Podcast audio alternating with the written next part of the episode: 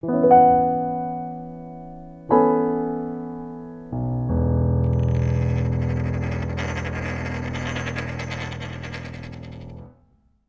und herzlich willkommen zur 54. Ausgabe von Defi.jetzt. Heute mit dem Thema freie Privatstadt in Roatan und Bitcoin in El Salvador. Wir sind zwar nur zu dritt, aber wir haben uns trotzdem im Prinzip den Tor eingeladen, um ihn eben über seine lang angekündigte Reise nach El Salvador mal richtig auszuquetschen. Hallo Tor und hallo Ralf. Hallo Mario, hallo Zuhörer. Ja, hallo miteinander und äh, herzlich willkommen auch alle Zuhörer und Zuschauer. So ist es. Und dann wollen wir doch gleich erst den Tor so ein bisschen ein paar Informationen aus dem rauskitzeln. Tor. Ja, Tor. Erzähl doch mal, was war denn überhaupt der Auslöser für deine Reise nach Honduras und El Salvador? Also der Auslöser für meine Reise war der Ralf, dass der mal so eine Bemerkung äh, gemacht hatte, dass wir da mal vielleicht mal hinfahren könnten und sollten. Und wenn ich mir halt was vornehme, da das ja zu mir bei mir auch um die Ecke ist, habe ich dann die Reise geplant und bei den anderen, die noch mitkommen wollten und sollten, ist dann immer irgendeine Ausrede aufgepoppt, dass sie nicht mitkommen konnten, sodass ich die Reise mehr oder weniger alleine gemacht habe. Also der Ralf hat die Idee, aber er ist nicht mitgefahren. Richtig. Ja, mhm. ja, bei mir ist was dazwischen gekommen. Äh, Thor hat natürlich den lokalen Vorteil, er hat es nicht so weit, weil äh, er in Mittelamerika zurzeit äh, seinen Lebensmittelpunkt hat, in Costa Rica nämlich. Mhm. Ja, man muss auch dazu sagen, die Flugverbindungen von Deutschland sind halt hochgradig bescheiden. Du musst, äh, um nach El Salvador zu kommen, zweimal umsteigen ungefähr. Also nicht nur mhm. einmal. Und das schreckt natürlich den einen oder anderen äh, auch ab. Wobei ich aber sagen muss, El Salvador ist ein sehr, sehr schönes Land. Von den Ländern, die ich, die ich bereist habe, hat das mir äh, sehr gut gefallen. Und ich werde da wahrscheinlich auch nochmal hinfahren über den Jahreswechsel. Äh, der Auslöser war, dass du sagst jetzt, ich wäre der Auslöser, aber was war denn so denn letztendlich dann der Antrieb, der dich wirklich dazu getrieben hat, das zu machen? Das, äh, Antrieb war, ich, ich hatte es geplant und wenn ich halt plane, dann, dann mache ich das meistens auch. Also war, war recht putzig. Ähm, ich hatte ja auch in Honduras, in, in Tegucigalpa, das ist die Hauptstadt von Honduras, hatte ich mir eine Drohne gekauft um die freie Privatstadt auch mal ein bisschen von oben anzugucken, weil ich mir schon dachte, dass sie ein bisschen räumlich ausgedehnt ist. Und mit der Drohne hatte ich auf der Rückreise ziemliche Probleme. Äh, die äh, ist mir da erstmal konfisziert worden an der Grenze von Honduras zu äh, Nicaragua hat dann gefragt, wieso? Ja, ist verboten. Ja, wieso? Ja, gibt es irgendein Gesetz? Können Sie uns das zeigen? Nö, können wir nicht. Dann haben wir gesucht, haben das Gesetz gefunden und im Gesetz steht drinnen nur utilizar und drohen. Also utilizar heißt benutzen. Da steht aber nur drinnen benutzen. Ja, da gibt es noch einen Präsidentenerlass und da steht drinnen, ähm, dass das verboten ist.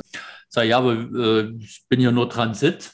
Ja, und dann haben die halt eine Lösung gefunden, haben dann äh, mit Managua rumgechattet, mit WhatsApp und, und E-Mail ähm, und haben dann eine Lösung angeboten, dass ich 40 Dollar zahle und einen Zöllner bei mir im Auto mitnehme und von der Nordgrenze zur Südgrenze mit dem mitfahre und der gibt uns dann äh, die Drohne an der Südgrenze äh, wieder raus.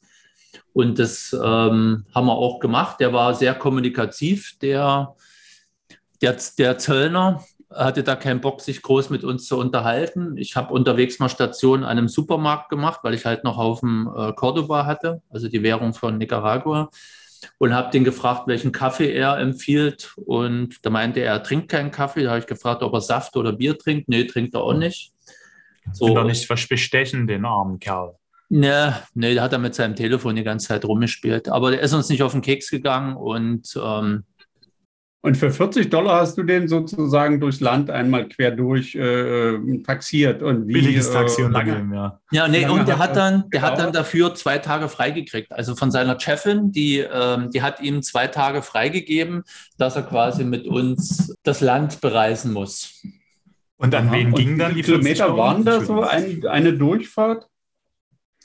Also ich war da ähm, neun Stunden ungefähr unterwegs, ähm, von, von Nordgrenze bis Südgrenze, äh, vielleicht ungefähr eine Stunde Pause zwischendurch. Ähm, also letztendlich effektiv äh, acht Stunden und laut Google ähm, sind das um die 400 Kilometer gewesen. Okay. Also ja der Punkt ist, Landstraßen. Und, und das Problem in Nicaragua ist, ähm, weil die Polizei da ein bisschen anders unterwegs ist. Äh, und da kann es dann schon mal passieren, wenn du mit denen diskutierst, dass du dann Stress kriegst. Insofern warst du ja dann gut ausgerüstet. Du hattest eigentlich einen staatsbediensteten Polizisten mit. Ein Passierschein, ja, sozusagen. Vor, hm. vor, Zugriff. Also insofern äh, war das doch nur. Nee, ich habe dann schon aufgepasst, da wo ich zu schnell gefahren bin, dass da nicht irgendwie Polizeikontrollen am Ende sind. Und dann ist halt üblich wie überall, dass dann Lichthupe gibt. Also wenn du lange Geraden hast und am Ende steht da irgendwie was neben der Straße, dann sollte man da schon mal ein bisschen langsamer fahren. Und da waren auch ein paar Kontrollen unterwegs. Aber die habe ich halt zeitig genug gesehen und, und war da nicht zu schnell unterwegs, weil in Honduras ist mir passiert, da hatte ich einen überholt, war eine relativ gute Straße und dann hatten sie mich irgendwie mit 116 km/h äh, geblitzt mit einer Laserpistole und, und wollten da meinen Führerschein einkassieren. Und da musste man ewig mit denen diskutieren. Ich habe den vorher den Führerschein einfach wieder weggenommen äh, aus der Hand. Ah, der hat mir den, seinen Führerschein wieder weggenommen und, und dann haben wir auf den eingeredet, dass es doch in seiner Macht steht, ähm, sag mal, uns da passieren zu lassen weil das Problem wäre gewesen, der hätte den Führerschein einkassiert und dann wäre irgendwie in drei Wochen eine Verhandlung gewesen, wo ich dann hätte irgendwie Stellung nehmen können. Aber wie soll ich mich dahin bewegen? Und zudem war man ja auch in Transit. Ich wollte noch nach äh, El Salvador und und an den Grenzen ist es üblich, äh, wenn du mit einem Auto rüberfährst, als Autobesitzer musst du da auch einen Führerschein vorzeigen. Das heißt, ich hätte das Land dann gar nicht mehr mit dem Auto groß verlassen können. Hm. Ja, und warum also, fährst du immer so schnell, Tor? Ja, wollte auch gerade sagen, die einfachste Lösung wäre, sich immer an die Verkehrsregeln zu halten. Aber Was sind für Verkehrsregeln, Mario? Ja. Anscheinend das ist, das ist schön, als 116 dein, Gequatsche, Mario, aber man sieht, dass du in ne, anderen Ländern schon ziemlich häufig unterwegs warst. Es gibt Länder, da, da sind dir die Verkehrsregeln nicht so äh, verständlich und einsichtig. Ja, dann äh, orientiert man sich am Anfang vor der Reise danach, guckt ja, ja. beim ADAC eben mal nach. Das kannst, du, das kannst du in Europa machen, aber in anderen Ländern nicht. Weil das nächste Problem war ja auch mit dem PCR-Test. Wir hatten da die honduranische Botschaft angeschrieben, ob wir da einen PCR-Test brauchen für die Einreise und da haben wir keine Antwort gekriegt. Und hm. zum Glück war mein PCR-Test für äh, Nicaragua noch ein paar Stunden gültig, äh, sodass wir da das geschafft haben, von Nicaragua nach Honduras einzureisen. Als Na gut, aber äh, kommen wir mal zurück. Äh, was war denn nun dein Antrieb, wirklich diese Reise doch anzutreten, außer dass wir gesagt haben, wir wollen es tun? Äh, aber es muss ja da auch. Äh, Na, weil mich ja halt auch die, die Nachbarländer interessiert haben, weil ich da sowieso mal hin wollte. Okay. Und vielleicht hätte ich da auch mal den Ralf getroffen, aber der hat dann, er war ja dann abgetaucht. Hm, tja. Der Mario hat ja rechtzeitig gesagt gehabt, dass er nicht kann. So ist es. Naja, ja, jetzt haben wir genug über, darüber gequatscht, waren wir in den ersten zwei Punkten. Du, welche Stationen hast du jetzt denn besucht? Ich habe jetzt gehört, Nicaragua bist du durchgefahren, Honduras und dann wahrscheinlich äh, El Salvador oder war es noch mehr? Also ich, ich, ich wohne hier in Guanacaste, also in der blauen Zone von Costa Rica, also an der Pazifikküste. Hinter der Grenze gibt es einen großen See, Lago de Nicaragua, mit zwei großen Vulkanen. Und ich bin quasi an der Pazifikküste von Nicaragua hochgefahren äh, zur Grenze nach Honduras.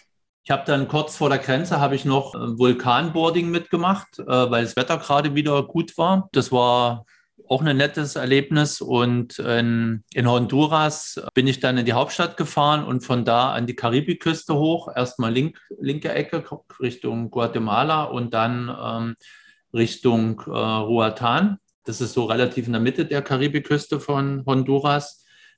Dann wieder nach Süden an die Grenze zu Guatemala. Dort gibt es die einzige große Maya-Stätte. Copan heißt die. Äh, die wollte ich mir noch angucken, weil als ich damals vor zwölf Jahren in Guatemala war, bin ich da an der Grenze vorbeigerauscht. Und das wollte ich jetzt diesmal nach, nachholen, zumal es ja auf dem Weg von der Karibikküste nach El Salvador lag. So, und dann, wie gesagt, Kopan war ich, da war, war ich aber ein bisschen lahmgelegt, weil ich da mir Magenverstimmung geholt hatte äh, und war dann erstmal drei, vier Tage nur Hotel und äh, zwischen Hotelbett und Restaurant und, und Toilette hin und her. Und, und dann halt ähm, bin ich mit einer Woche Verzug eigentlich nach El Salvador rein und da hat es mir eigentlich recht gut gefallen. Und als ich da an der Pazifikküste war, sprich Bitcoin Beach, war die Unterkunft bescheiden, sodass ich die storniert habe und, äh, und das Wetter war bescheiden. Es regnete und äh, war recht kalt. Dann war auch Montag, tote Hose dort. Ich habe dann versucht, zum Strand zu kommen, was mir aber auch nicht gelang. Der Weg war ziemlich schlammig, sodass ich es dann abgebrochen hatte und dann irgendwie versucht hatte, ähm, eine Unterkunft zu kriegen. Die war aber dann in der Hauptstadt, sodass ich dann noch zwei Stunden Fahrzeit hatte. Von El Salvador zum anderen Ende äh, gefahren und da wieder Honduras rein und Nicaragua durch. Beziehungsweise muss das Hauptproblem war dann ja noch so einen PCR-Test zu kriegen in El Salvador. Mhm. Nun sind ja, äh, wenn du sagst, äh, du hast da ein bisschen mit Magenproblemen oder Magen-Darm-Problemen gesamt, man nennt das ja in Mittel- oder Südamerika auch Montezumas Rache. Richtig. Was hat das so ausgelöst oder was könnte das ausgelöst haben? Ganz normal die Nahrung oder? Naja, die haben, wir haben, ich habe dann später gesehen, in, ähm, in Honduras haben die an vielen Orten schlechtes Trinkwasser. Also das ist dann mhm. irgendwie mit Bakterien oder irgendeinem Kram verseucht. Und ich war da in so einer Soda äh, und hatte da auch noch, äh, sagen wir, Obst abgewaschen. Und äh, das war halt nicht abgetrocknet. Entweder habe ich mich da durchs nicht abgetrocknete Obst äh, da irgendwas geholt ähm, oder halt mhm. von der Soda direkt.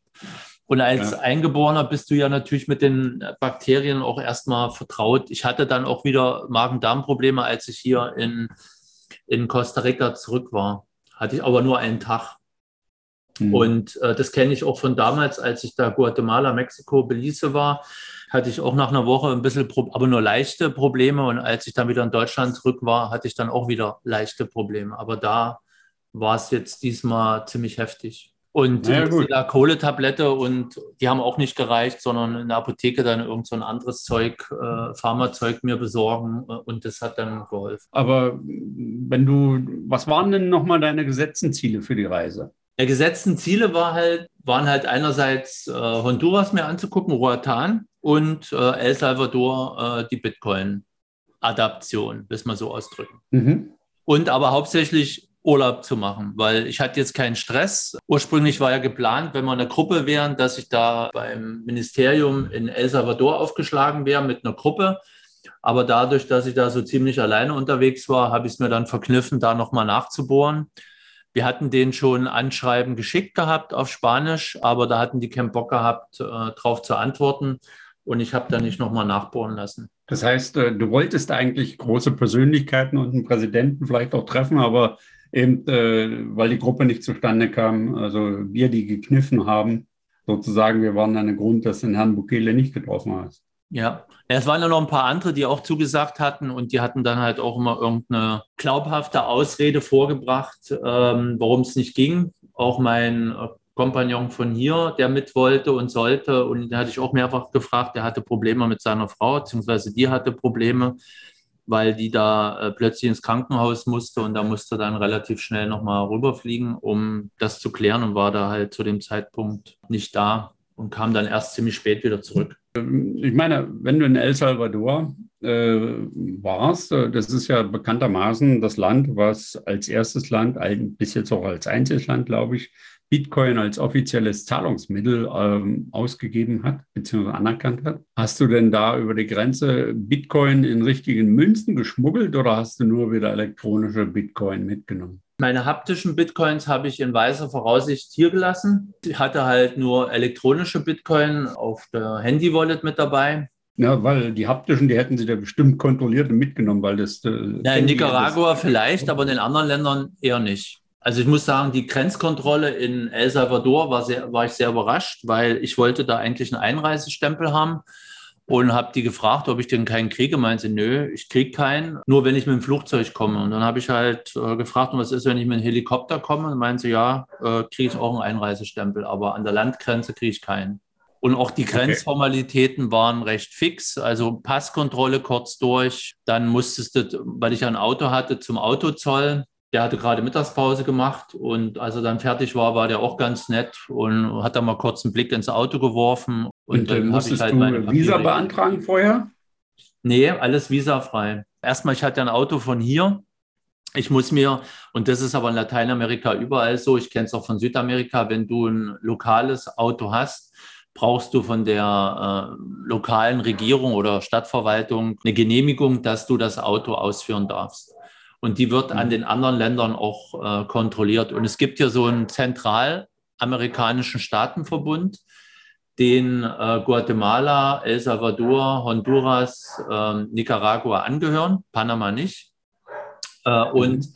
und da haben die ein bisschen vereinfachte Grenzformalitäten. Also ich brauche da auch kein Visum und nichts, äh, auch jetzt als, als Deutscher sowieso nicht. Und die Eingeborenen hier auch nicht. Interessant. Hast du ja dann sozusagen äh, in Honduras eine Insel besucht, die Insel Roatan. Wie bist du denn da hingekommen?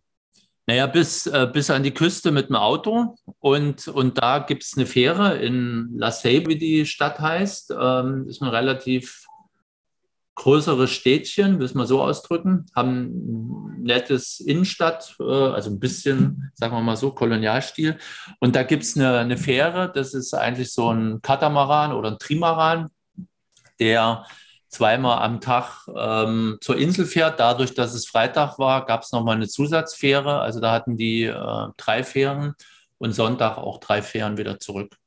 Und äh, bei der Fähre ist es halt so, es gibt halt normale Plätze und wenn du für fünf Dollar ähm, mehr zahlst, ähm, bist du da im, im VIP-Bereich äh, drinnen. Würde ich auch empfehlen, die 5 Dollar mehr zu zahlen, weil du da erstens einen, einen, Sitzplatz hast, zweitens ist klimatisiert und drittens kriegst du auch noch ein bisschen zu trinken, hast eine eigene Toilette in dem Bereich. Und äh, ist wesentlich angenehmer, als wenn man jetzt da auf dem Oberdeck oder äh, Unterdeck, ähm, ich glaube, über eine bisschen über eine Stunde geht, der, äh, geht die Fahrt oder knapp anderthalb, also irgendwie so zwischen Stunde und anderthalb ist es auf alle Fälle da angenehmer. Und dadurch, dass ich rückzu äh, immer noch die Magenprobleme hatte, und zwar schlimmer als auf der Hinfahrt, äh, war das schon ganz gut, da in dem klimatisierten Bereich zu, zu sitzen. Du hast dann aber nicht mit den Leuten wieder diskutiert, warum sie wieder nur den Dollar annehmen, oder? Na, Roatan ist erstmal Honduras, da ist nichts mit Großdollar, aber in Lateinamerika hier überall ist der Dollar halt Parallelwährung, wie in Osteuropa der Euro. Oder wenn du nach Russland gehst, falls du da jetzt noch hinkommst, ist natürlich auch als Parallelwährung aus der Vergangenheit Euro und Dollar, weil die Währungen einfach härter waren und eine geringere Inflation hatten als der, als der Rubel. Und hier ist es mit den lokalen Währungen ähnlich. Das heißt, hier auch, wo ich bin, äh, werden halt Preise in, in US-Dollar genannt. Aber wenn es um Bezahlen geht, zahlst du dann doch in, in Col, also Colones, einheimische Währung. Aber das Problem ist halt, ein, ein Dollar sind halt 600 Koll oder ein Euro sind so um die 700. Das heißt, du hast da ein paar Nullen mehr. Und deswegen äh, ist es halt bei den, bei den großen Zahlen einfacher, das in Dollar anzugeben, aber bezahlen tust du dann immer mit dem lokalen, mit der nationalen Währung. Hast du dann noch andere Stationen, also du bist dann nach Roatan gefahren, ich habe das jetzt mal gegoogelt, ich, äh, der Tor, wenn er das Video schneidet, legt euch bestimmt auch mal einen kleinen, ja. äh, ein kleines Bild auf, die, auf den Bildschirm drauf. Das ist jetzt also eine, ein Teil einer Insel, ja. Nee, Roatan ist die, ist die, die Karibikinsel von, Ach hier, das ist die. von Honduras. Das ist eine ziemlich lange Insel, die ist, ich weiß jetzt nicht mehr, 80 Kilometer oder sowas oder 60 Kilometer vor, vor der Küste. Ja. Und dort hast du auch karibisches Flair. Ich war ja schon oft in der Karibik, Dom Rep, Jamaika, wo war ich noch überall? Ähm, ja, ABC-Inseln war ich nicht. Äh, ach, Venezuela war ich auch mal da unten, Isla Margarita. So, und, und da ist schon ein bisschen anders das Karibik-Flair. Aber an den, an den Landküsten, sowohl jetzt Guatemala als auch ähm, jetzt Honduras, ist das karibische Flair halt komplett anders als jetzt auf den richtigen Karibik-Inseln wie Dom Rep oder Jamaika. Hm. Aber du mhm. hast halt hier auch karibisches Flair und äh, gerade Roatan sind ziemlich viele Tauch-Hotspots. Das heißt, um die Insel, Insel rum gibt es eine ganze Reihe von Riffs und jede Menge Angebote, wie du da irgendwie mit denen schnorcheln oder äh, sogar tauchen kannst. Roatan ist ja eigentlich eine Urlaubsinsel, ne? Ja.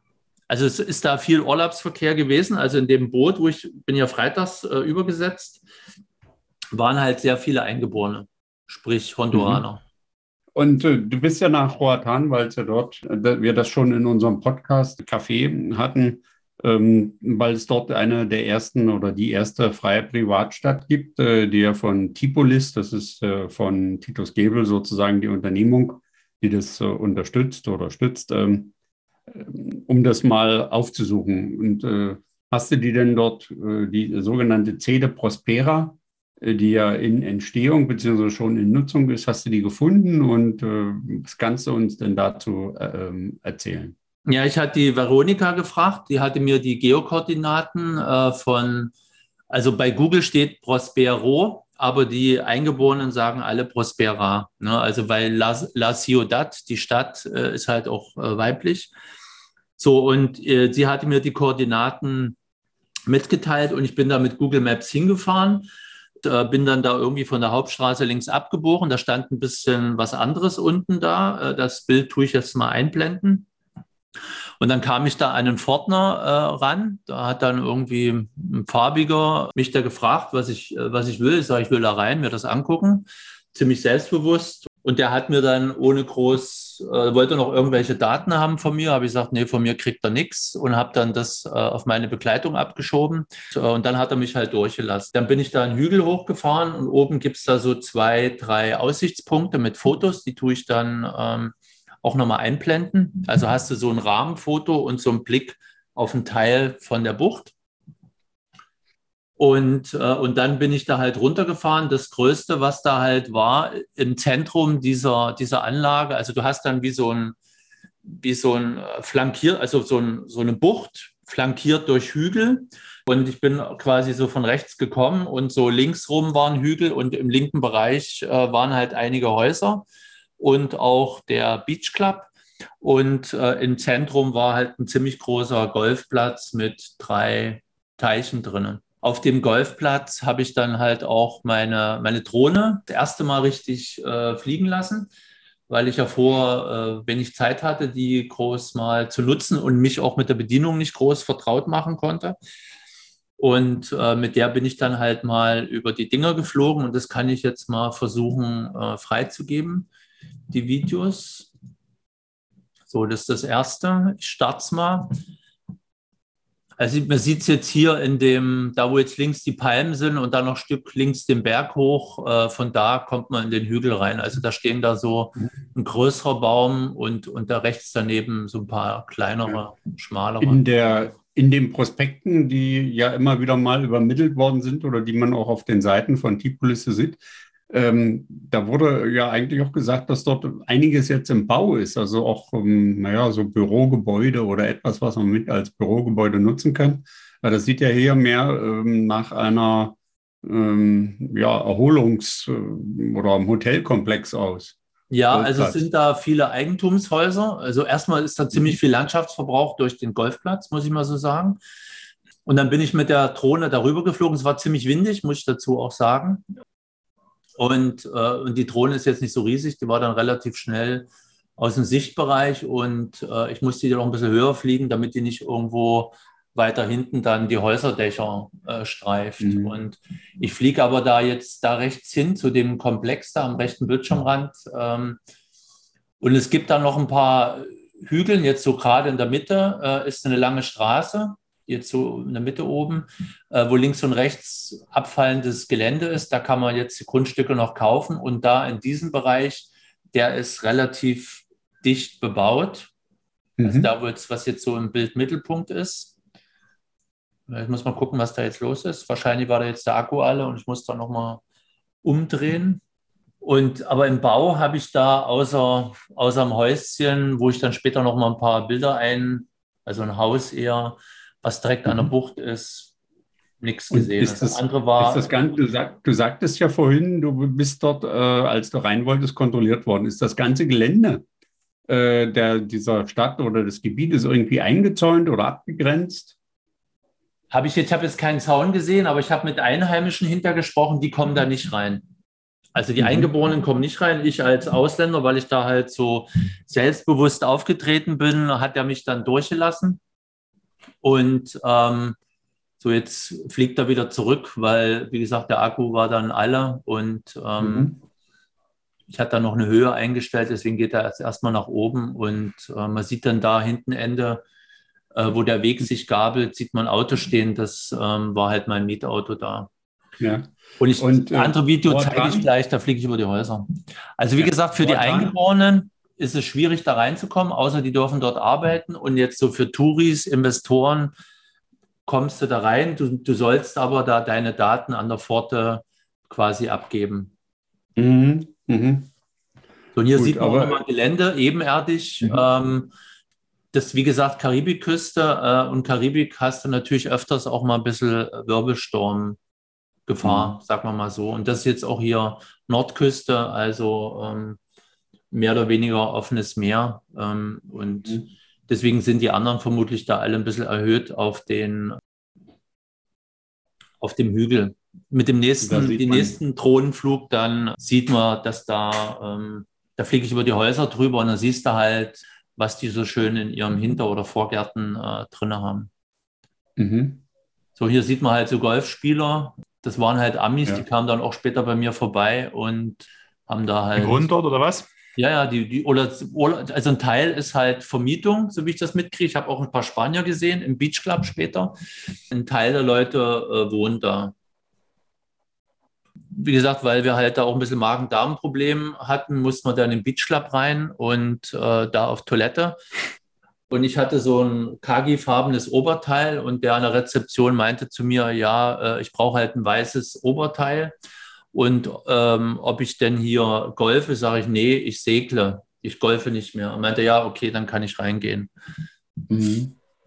Ja, und ähm, nun ist es ja so, bei den freien, freien Privatstädten, zumindest hatte, äh, hatte ich das in Erinnerung, dass dort auch ein bisschen wirtschaftlich äh, prosperierendes, äh, äh, naja, aufgebaut werden soll. Jetzt sieht man ja hier nur Tourismus. Weißt du, ob dort ja. auch andere Wirtschaftszweige, Dienstleistungszweige in dieser Prospera ähm, ich sag mal, angeschoben sind oder aufgebaut werden? Nee, habe ich nichts gesehen. Es gibt da hier und da irgendwie ein paar Schilder, die sahen aber eher so wie Reklame aus. Ähm, mhm. Wenig. Und das andere Problem ist ja, die, die Leute, die dort waren, hatten alle honduranisches Kennzeichen in ihrem Auto. Du hast okay. da drinnen, habe ich keinen Supermarkt gesehen. Das heißt, du musst aus der Anlage raus, sprich aus mhm. diesem, sagen wir mal, aus dieser Enklave mit vielleicht ein paar anderen Regeln musst du raus nach Honduras rein, um dort quasi einzukaufen oder andere Sachen zu machen. Das heißt, dass das jetzt so eine eigene Privatstadt mit eigenen Regeln ist, ist jetzt, außer jetzt an der Pforte, das ist ein bisschen abgeschirmt, da ist nicht groß. das ist ja ähm, das, was ich meinte, als wir den, den, den Vortrag vom Titus gehört haben. Wer versorgt denn die Leute dort? Da würde jetzt wahrscheinlich der Titus kommen und sagen, ja, da hat sich einfach noch nicht derjenige gefunden, der den Supermarkt nach äh, äh, in, ja, die, in die freie Privatstadt baut, nicht?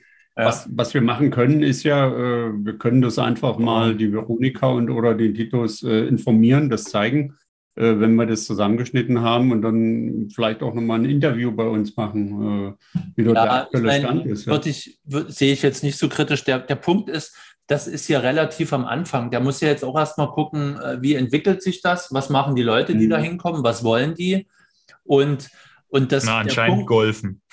Ja, in dem Fall golfen und meistens Amis. So. Und, und der Punkt ist, ich habe ja dann mich auch außerhalb mit Eingeborenen unterhalten, äh, wie das so ist.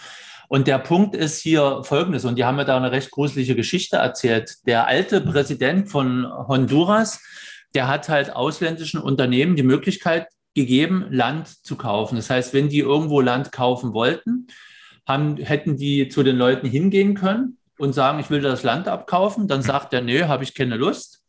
Und dann geht er zum Staat und dann wird der enteignet. So, was eine neue Welt. Das Problem ist hier, du brauchst ja für das eine relativ große Wand, Landfläche. Und in der Regel hast du hier Vorbesitzer, die halt, äh, sag mal, Teile dieses, dieser, dieser Bucht schon besaßen. Und die musst du jetzt natürlich da erstmal rauskriegen. So, und, mhm. und der alte Präsident hat das äh, quasi gemacht. Der ist dann äh, aus dem Land gejagt worden, hat dann in, in Kringolandia Asyl äh, quasi bekommen und ist mhm. hier, mhm. ich glaube, strafrechtlich auch verurteilt worden wegen, wegen solcher Sachen. Und, ja, das ist natürlich die, nicht angenehm. Ne? Mhm. Und die, die, mit denen ich gesprochen hatte, die haben das, sagen wir mal, neutral gesehen. Die haben halt die Nachteile auch gesehen, dass die Landbesitzer nicht richtig entschädigt wurden oder dass die halt ihre wirtschaftliche Grundlage verloren haben. Ähm, und äh, dass quasi der Staat da die äh, zwangsenteignet hat, wenn sie das nicht äh, verkaufen wollten. Und du brauchst, wenn du sowas machst, brauchst du eine große Landfläche, sonst lohnt sich das nicht. Und überall, mhm. ich sehe es auch hier, auch in den anderen Ländern, sind die Länder aufgeteilt. Also das, das Land, die Erde ist aufgeteilt. Also hat er das Volk bestohlen sozusagen, um diese Privatstadt an die Wirtschaft zu verkaufen. Ja, da gibt es ja noch andere Ecken im Land, wo das sicherlich ähnlich gelaufen ist, ja. So, hm. und das, da mache ich jetzt nicht dem Titus Gebel einen Vorwurf, äh, weil wenn du da nicht drinne bist und mit den Leuten nicht quatscht, äh, dann kriegst du das auch nicht mit und, ähm, und bestimmte Sachen siehst du ja auch erst hinterher. Ja. So, und, und er ja. hat hier eine privatwirtschaftliche Idee, eine Unternehmung, die, sagen wir mal, auch gucken muss, dass sie wirtschaftlich überlebt. Ja, also von daher ähm, ist es ein zweischneidiges Schwert. Also von den, es wird jetzt nicht, ich habe jetzt keinen getroffen, der das jetzt irgendwie verurteilt hat, aber die, die haben halt die, die Sachen, die sie kritisch sehen, halt auch angesprochen gehabt. Und recht ja, es sind noch, auch noch neue Grundstücke hier, die du noch anbinden kannst in den Kreisverkehr. Ja, hm. ja.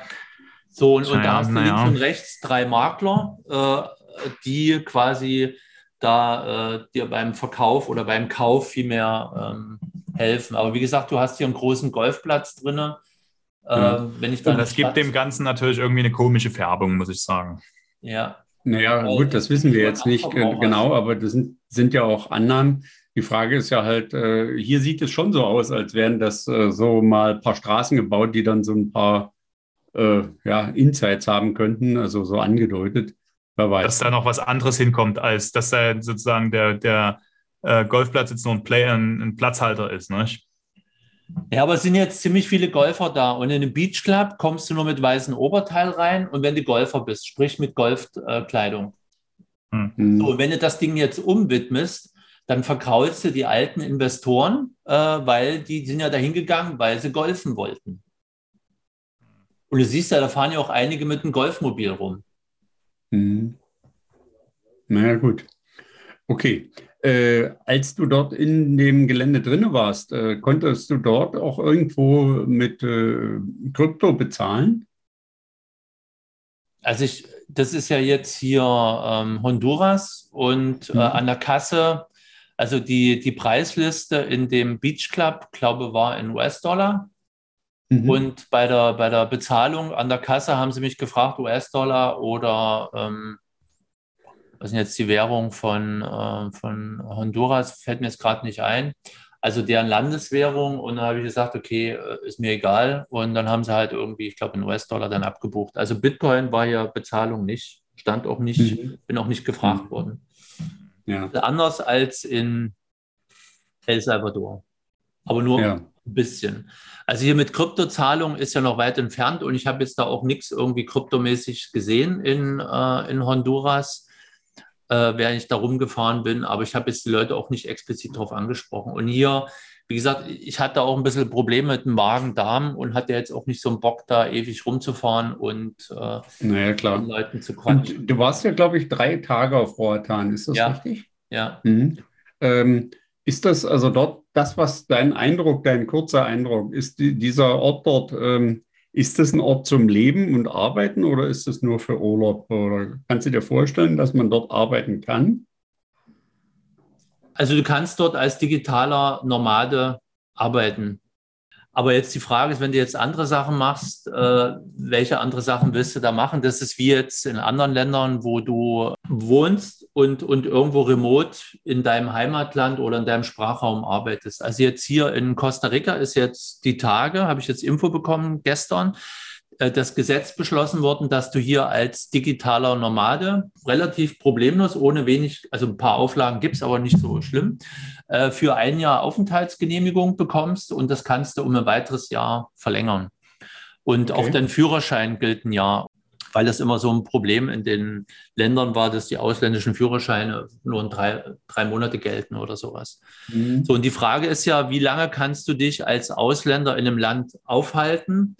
Und bei Ländern mit Territorialbesteuerung wie Thailand, Panama, Costa Rica und Georgien auch, machst du halt nach drei Monaten einen Border ran und kommst am selben Tag wieder rein und bist in dem Land eigentlich nie steuerpflichtig, während du jetzt Kolumbien, Brasilien oder was auch immer maximal nur 180 Tage im Land äh, bleiben darfst. In Brasilien teilweise nur drei Monate, dann musst du drei Monate wieder raus, dann kannst du wieder drei Monate rein.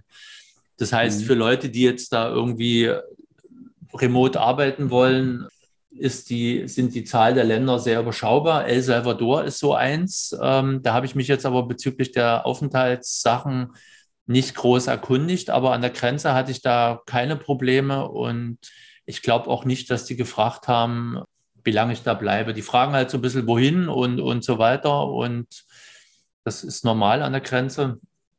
Aber ich hatte jetzt nicht irgendwie groß Stress mit denen äh, und die haben halt nur so irgendwie kurz gefragt, um abzuchecken, mhm. wie sie mich da klassifizieren sollen. Und ich habe mich jetzt da nicht irgendwie als, als Bitcoiner an der Grenze äh, ausgegeben gehabt, in El Salvador jetzt. Ne? Mhm. Und äh, mit Roatan, das würde ich dann abschließen, Hast du dort noch eine andere, weitere äh, äh, Privatstadt oder eine neue andere Zede noch gesehen oder besucht oder davon gehört? Ja, dadurch, dass die eine so versteckt war, ich bin die Insel von äh, Ost nach West, also erst ans Ostende gefahren äh, und äh, da bin ich wirklich nochmal durch so einen offenen, also verschlossene Tür rein und wirklich bis runter ans Wasser gefahren. Da gibt es nochmal eine kleine Nachbarinsel.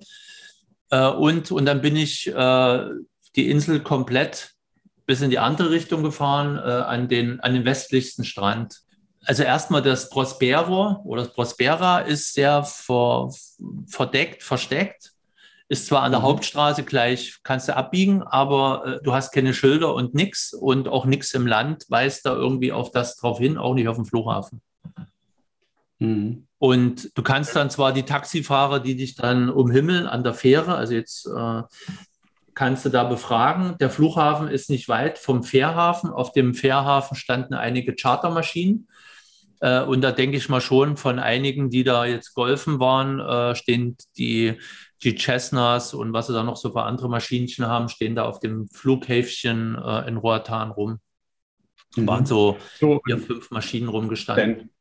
Kommen wir mal zu dem Hauptziel, äh, El Salvador. Du bist dann von Roatan, also wieder mit der Fähre zurück, nehme ich an, und dann mit dem Auto weitergefahren. Bin ich nach Copan, das ist die Maya-Stadt, äh, äh die an der Grenze zu äh, Guatemala ist, so eine der südlichsten äh, Maya-Städten, die, also großen Maya-Städten, die noch, ähm, sagen wir mal, besichtigbar und übrig geblieben sind. Mhm. Und äh, da habe ich, wie gesagt, da mich ein bisschen auskuriert, habe dann am Ende Kopan besucht, habe auch meine Drohne mitgeschleppt und dann am, am richtigen Eingang, musste erstmal vorher die Eintrittskarte bezahlen, am richtigen Eingang stand dann Drohne und nur Dropzone. Das heißt, ich konnte meine Drohne gar nicht fliegen lassen über dem Ding. Und ich hätte jetzt von weiter weg aus dahin fliegen müssen. Und da hatte ich aber, weil ich auch nicht so fit war, äh, keinen Bock gehabt. Auch die Drohne wollte ich nicht schrotten, wenn die da gegen die Bäume fliegt. Von da aus bin ich dann El Salvador gefahren und das El Salvador ist ja so ein, so ein Schnipsel abgekaut, abgebrochen von Honduras, wenn man so auf der Landkarte anguckt. Und ich bin da relativ nahe der Grenze zu Guatemala, äh, bin ich in ähm, El Salvador eingereist. Also da war auch nicht mhm. viel Grenzverkehr. Ich war da, also erstmal der Einzige mit einem Auto, der jetzt da nicht aus der Region war. Ein paar ganz wenige Lkw-Fahrer und ein paar Leute zu Fuß. Also ja. es war wirklich. Dort die Wirtschaft, ja. Ja, genau. Äh, zehn Leute oder sowas, die ich da während meines Dings, äh, die da irgendwie an mir vorbei sind. Äh, da, da kenne ich andere Grenzübergänge, wo da halt mehr los war. Und, und äh, bei der Einreise jetzt, um gleich mal zur ersten Frage zu kommen, äh, wurdest du dann gleich von einem großen Bitcoin-Schild neben, neben dem El Salvador-Schild begrüßt? Oder wie ja. ist generell Bitcoin im täglichen Leben dort angekommen? Hast also, du, wurdest, wurdest, du gleich mit Coins beworfen, als du über, nee, die, Grenze nee, fuhrst? Also relativ wenig. Also das äh, Bitcoin akzeptiert diese, diese Schilder, Aufkleber gibt es ein paar, äh, ein paar wenige im Land. Aber du wirst jetzt auch beim Bezahlen als Ausländer bin ich nicht gefragt worden, ob ich jetzt mit Bitcoin irgendwie bezahlen will, sondern ich habe halt einen Preis, weil Parallelwährung US-Dollar ist, habe ich halt einen US-Dollar bekommen. Und, und den habe ich dann halt bezahlt. Und ich hätte sagen können, nö, ich will in Bitcoin bezahlen, dann hätte ich da halt eine Bitcoin-Transaktion machen können äh, auf der Blockkette. Prinzip bin ich da von keinem gefragt worden, ob ich in Bitcoin bezahlen will oder wollte. Okay. Und ich habe in, dem, in der einen Unterkunft, wo ich war, in so einem Kratersee, das war ein Hostel, äh, da habe ich, äh, blende ich da mal ein, ein Foto, wo halt so ein Bitcoin-Aufkleber auf dem Kühlschrank mit drauf ist, mit anderen Aufklebern. Da musst du aber richtig gucken, dass du den siehst. Und dann hatte ich in der nahegelegenen Stadt, äh, eine, gab es eine schöne Kathedrale. Und da schräg gegenüber war ich irgendwie in einer chinesischen Kette drin und habe da irgendwie, ich habe irgendwas Chinesisches gegessen gehabt. Und, und da gab es halt eine separate Bitcoin-Kasse. Aber mhm. das waren so, sagen wir mal, ist halt so ein bisschen Touri-Ecke gewesen. Das war so ziemlich die einzigen, wo ich jetzt häufig gesehen habe, dass da irgendwas mit Bitcoin ist. Ansonsten okay. ist es auch mit der Wallet. Ich habe dann später eingetroffen in einem Restaurant, der hat mir die Shibu Wallet mal gezeigt. Das sind jetzt nochmal die Fotos von, seht ihr die? Ja. Mhm. Von Roatan. Also hast hier so ein, so ein Passepartout. Und das ist jetzt äh, das Foto von der Shibu Wallet. Mhm. Und du kannst, du hast hier zwei, zwei Kontostände, einmal US-Dollar, einmal Bitcoin. Und du kannst dann relativ einfach zwischen den Dingern hin und her swappen.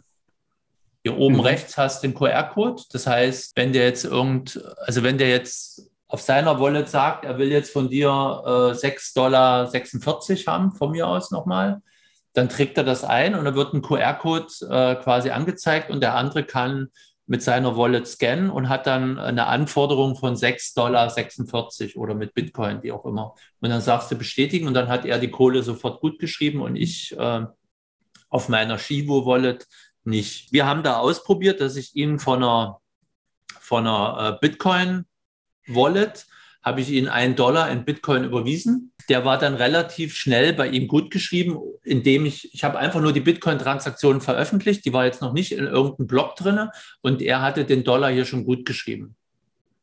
So, und dann haben, ihr, haben wir den Dollar wieder zu mir zurücküberwiesen, habe ich quasi meine eine Wallet-Adresse von mir, einen QR-Code erstellt. Er hat ihn gelesen mit seiner App und dann war der ruckzuck auch bei ihm wieder abgebucht. Aber der, der Dollar ist halt in, in Form von Bitcoin seit, weiß ich, fünf Wochen oder sowas, weil ich wieder zurück bin oder das gemacht hatte, noch nicht bei mir aufgetaucht. Und ich gehe auch nicht davon aus, dass der jemals noch auftauchen wird.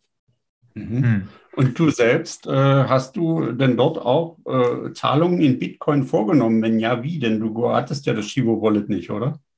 Also wir haben dann auch probiert, äh, die Shivo Wallet habe ich nirgendwo finden können. Und so wie ich das, äh, ich habe ihn ein bisschen befragt, die Shivo Wallet ist mit einem Bankkonto verknüpft. Also du hast da wahrscheinlich bei der Zentralbank ein Konto über das Ding also quasi wie digitales Zentralbankgeld, äh, mehr oder weniger. Über das äh, bist du erstmal verifiziert im Bankensystem als Eingeborener und, äh, und hast dann hier eine, eine, App, die halt relativ schnell Dollar oder Bitcoin, je nachdem, was du übertragen willst, überträgt. Ja. Aber es wurde doch Werbung gemacht, oder zumindest in dem Bericht aus dieser einen deutschen Reisegruppe oder äh, ähm, dass ähm, mit dem Shivo Wallet bzw. mit Bitcoin viele, die kein Bankkonto haben, äh, jetzt erstmals Zugang zum Geldmarkt haben. Es wurde ja gesagt oder immer berichtet, dass 70 Prozent der El Salvadorianer gar kein Bankkonto bei einer Bank haben. Und wenn du dann aber keins hast, dann könntest du ja auch keine Bitcoins kriegen, wenn du sagst, dass das Chivo Wallet ein Bankkonto war. Ich denke mal, dass, das, dass du dich über deine Cedula, also sprich deine Identitätskarte als, ähm, als Eingeborener ausweisen musst und dann äh, das Wallet ähm, kriegen kannst. Ich hatte da nur kurz mit dem gesprochen, der hatte noch Freunde von ihm da und, und die hatten dann auch schon wieder gedrängelt. Ich gehe davon aus, also erstmal ich als Ausländer krieg's nicht. Mhm. Äh, und du hast halt bestimmte Voraussetzungen, um die App installieren zu können. So, und, und ich habe ihn da gefragt, ob das irgendwie mit, einem Bankkonto in Zusammenhang äh, steht. Hat er ja gesagt, aber inwiefern und wie habe ich da jetzt in der Kürze der Zeit äh, nicht ihm entlocken können.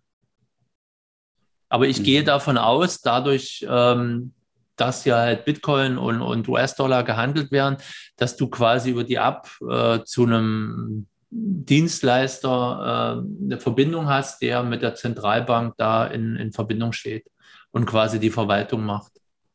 Mhm. Oder die machen es selber. Die App ist von der Bedienung her sehr übersichtlich. Und wie gesagt, du hast da kein Währungsrisiko, wenn du jetzt keinen Bock hast, die Bitcoin, die dir irgendjemand geschickt hat, zu behalten, dann tausche die ratzfatz in, äh, in US-Dollar um und gut ist. Ah, das klingt ja für mich trotzdem so, wenn du sagst, dass die Transaktion von dir an deinen Kollegen aber andersrum nicht funktioniert hat, als ob die da wie so ein abgeschlossenes System für sich selber gebildet haben, die alle Nutzer in der App senden sich eben halt auch nur in der App so wirklich Geld ja. hin und her. Ja. Äh, also wie von Bankkonto zu Bankkonto, beziehungsweise steht jetzt halt zusätzlich zum Dollar auch noch der Bitcoin da. Aber wenn du sagst, dass du nicht mal eine Transaktion in deine Richtung siehst, sieht das aus wie halt, auf Englisch nennt sich das Dark Pool. Also die, die bilden im Prinzip einen Pool, in den immer nur Bitcoin reinfließen. Mhm. Es kommen aber anscheinend keine mehr aus diesem geschlossenen System raus. Hm. Also ich okay. weiß nicht, was da für Anforderungen sind für Adressen, wo du was raustust, ähm, aber zumindest der eine Dollar ist bei ihm sofort abgebucht worden. Ja. Und, und bei mir ist er nie angekommen. Ja. Und der hat, ich habe die Adresse nicht abgeschrieben, sondern ich habe einen QR-Code gezeigt, den hat er gescannt. Ja. Und hat quasi an diese Adresse äh, das dann. Aber er selber hat auch keinen Transaktionshash oder so zur Verfügung nee, gestellt siehst bekommen. du da drinnen nicht, sondern das mhm. wird halt instant umgebucht. Wie gesagt, mhm. bei mir ja das war noch nicht in der Blockchain drin, hatte er den Dollar äh, als Guthaben. Das klingt aber nach einer zentralisierten Datenbank bei dem Anbieter der App und nicht wirklich nach, naja, nach, nach einer Blockchain eben. Ne? Auch wenn du Lightning hast, ist ja auch zentralisiert. Ja, aber denkst du, dass das ein Lightning, das ist ja, also, dass die da Lightning im Hintergrund dazu haben? Also, so wie ich das mitgekriegt kann schon sein, dass sie da, ich weiß es nicht, müsste man mit denen mal reden und dann ist die Frage, was sie davon ausplaudern. Also ich glaube ja, aber ähm, ich würde das mal bei einem der nächsten Bitcoin-Stammtische äh, dort anfragen. Vielleicht wissen die das, aber vielleicht äh, kann man das auch noch recherchieren. Schauen wir mal. Ähm, aber ich, ich habe ja vor, ähm, Ende des Jahres eventuell äh, wieder hinzufahren und dann werde ich mich mit dem mal treffen und vielleicht auch ein bisschen mehr Zeit investieren. Ich habe ja seine ja. Kontaktdaten, wenn er Zeit hat.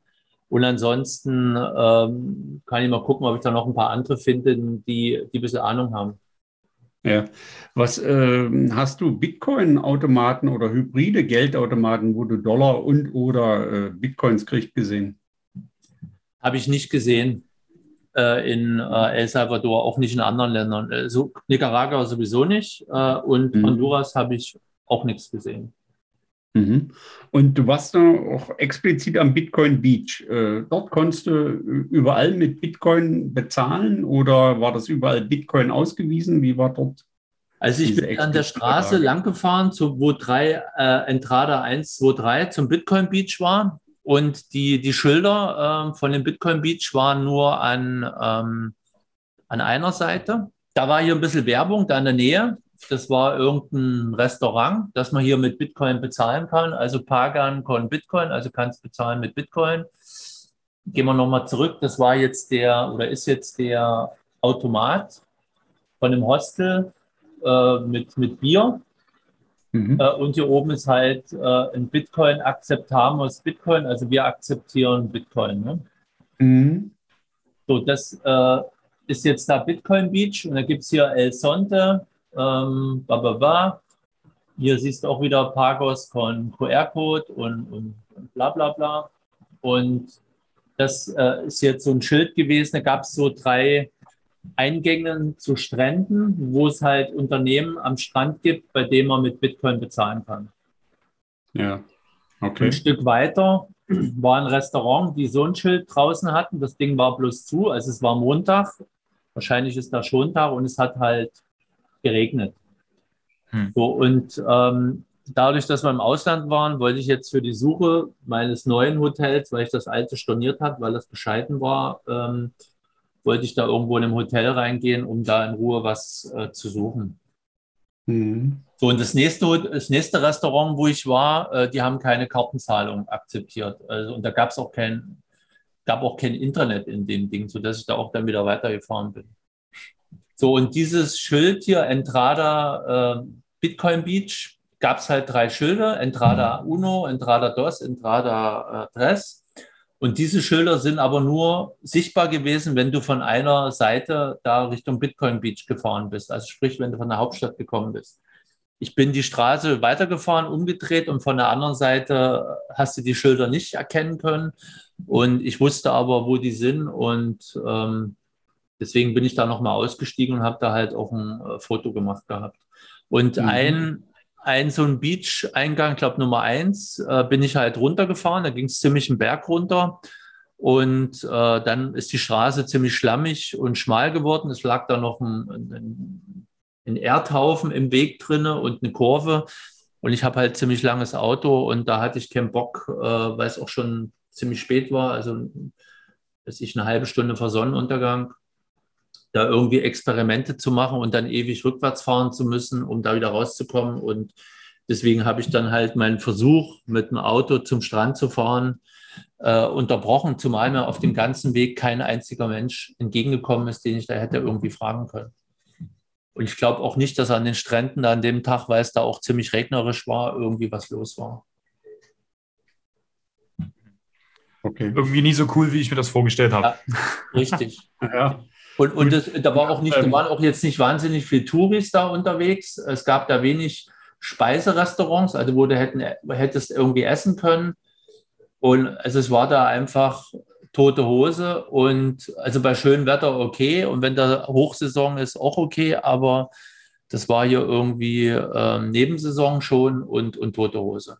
Dann gab es ja auch, äh, dass der Bukele hat ja angekündigt, er wolle eine Bitcoin City so aus irgendwie finanziert aus Bitcoin-Fonds oder äh, aufbauen. Ist da schon irgendwo etwas sichtbar? Gibt es Schilder, Planung oder hast du dazu was gehört, gesehen? Hab ich, ich war ja auch in El Salvador, in der Hauptstadt. Ähm, da ist ein ziemliches Gewusel. Ähm, ich hatte da ziemliche Probleme, überhaupt einen Parkplatz da irgendwo im, im Zentrum zu finden, weil da auch Haufen Baustellen waren.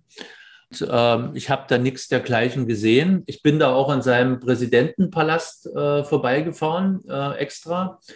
Aber es war erstens nachmittags und ich hatte jetzt da auch keinen Bock, ähm, da reinzufahren und mit kurzen Hosen und Flipflops da irgendwie ähm, noch irgendwas zu fragen, zumal es auch irgendwie so 16, 17 Uhr ist, äh, war, als ich da vorbeigefahren bin. Und also ich weiß, wo er ist, ich weiß, wie es von außen aussieht, aber ähm, sagen wir, ohne Termin in die Ministerien da rein äh, bringt dann auch nichts.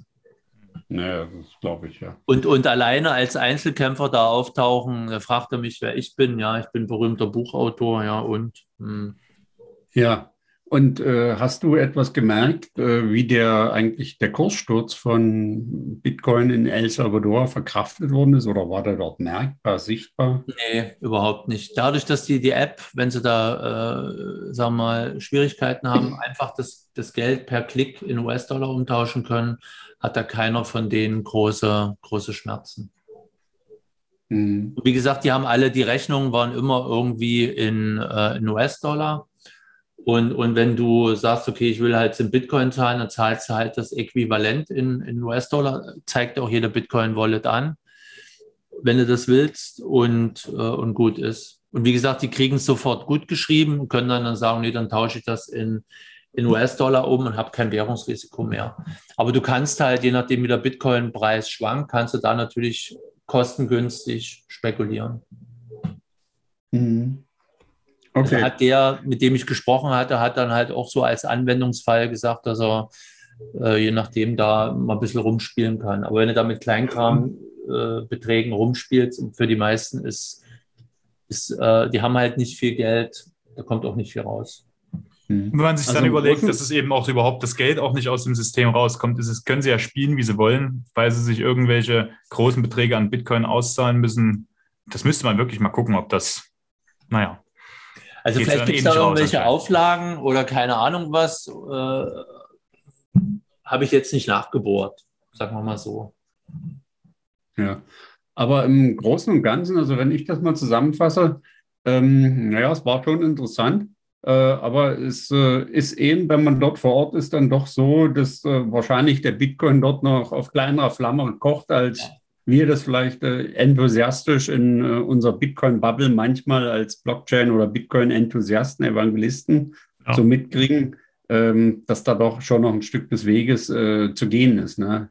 Also, dass, also du hast, bevor das berechtigt wird. Ja, du hast im Land eine Aufbruchsstimmung, die ist definitiv mhm. da, so jetzt von, von der Stimmung her. Mhm. Du hast da aber wenig Hotels, also gibt schon ein paar. Aber es gibt jetzt im Vergleich zu anderen Regionen, wo du halt mehr Angebot an, an, an Hotels, an Restaurationen und so weiter hast, ist in El Salvador noch ziemlich schwach entwickelt. die, Le die Leute sind sehr freundlich. Es gibt da einige nette Sachen. Da kann man auch mehr draus machen. Äh, und, und mit dem, dem ich da gesprochen habe, der mir die Shivo Wallet gezeigt hat, meine ich, wenn er jetzt, wenn ich ja jetzt in einem halben Jahr wiederkomme, dann ist alles in El Salvador noch besser und noch toller und so weiter. Und das glaube ich ihm auch. Dann wären wir ja soweit mit dem ganzen Reisebericht äh, durch. Dann ähm, kommen wir mal zum Ausblick, äh, sage ich mal, äh, was wir demnächst noch äh, vorhaben zu produzieren. Und zwar werden wir einen Podcast Nummer 55 mit Daniel Pfeffer von Corpus Ventures äh, veranstalten zum Thema Gashawk.io. Was ist das? Seid überrascht. Und Mario?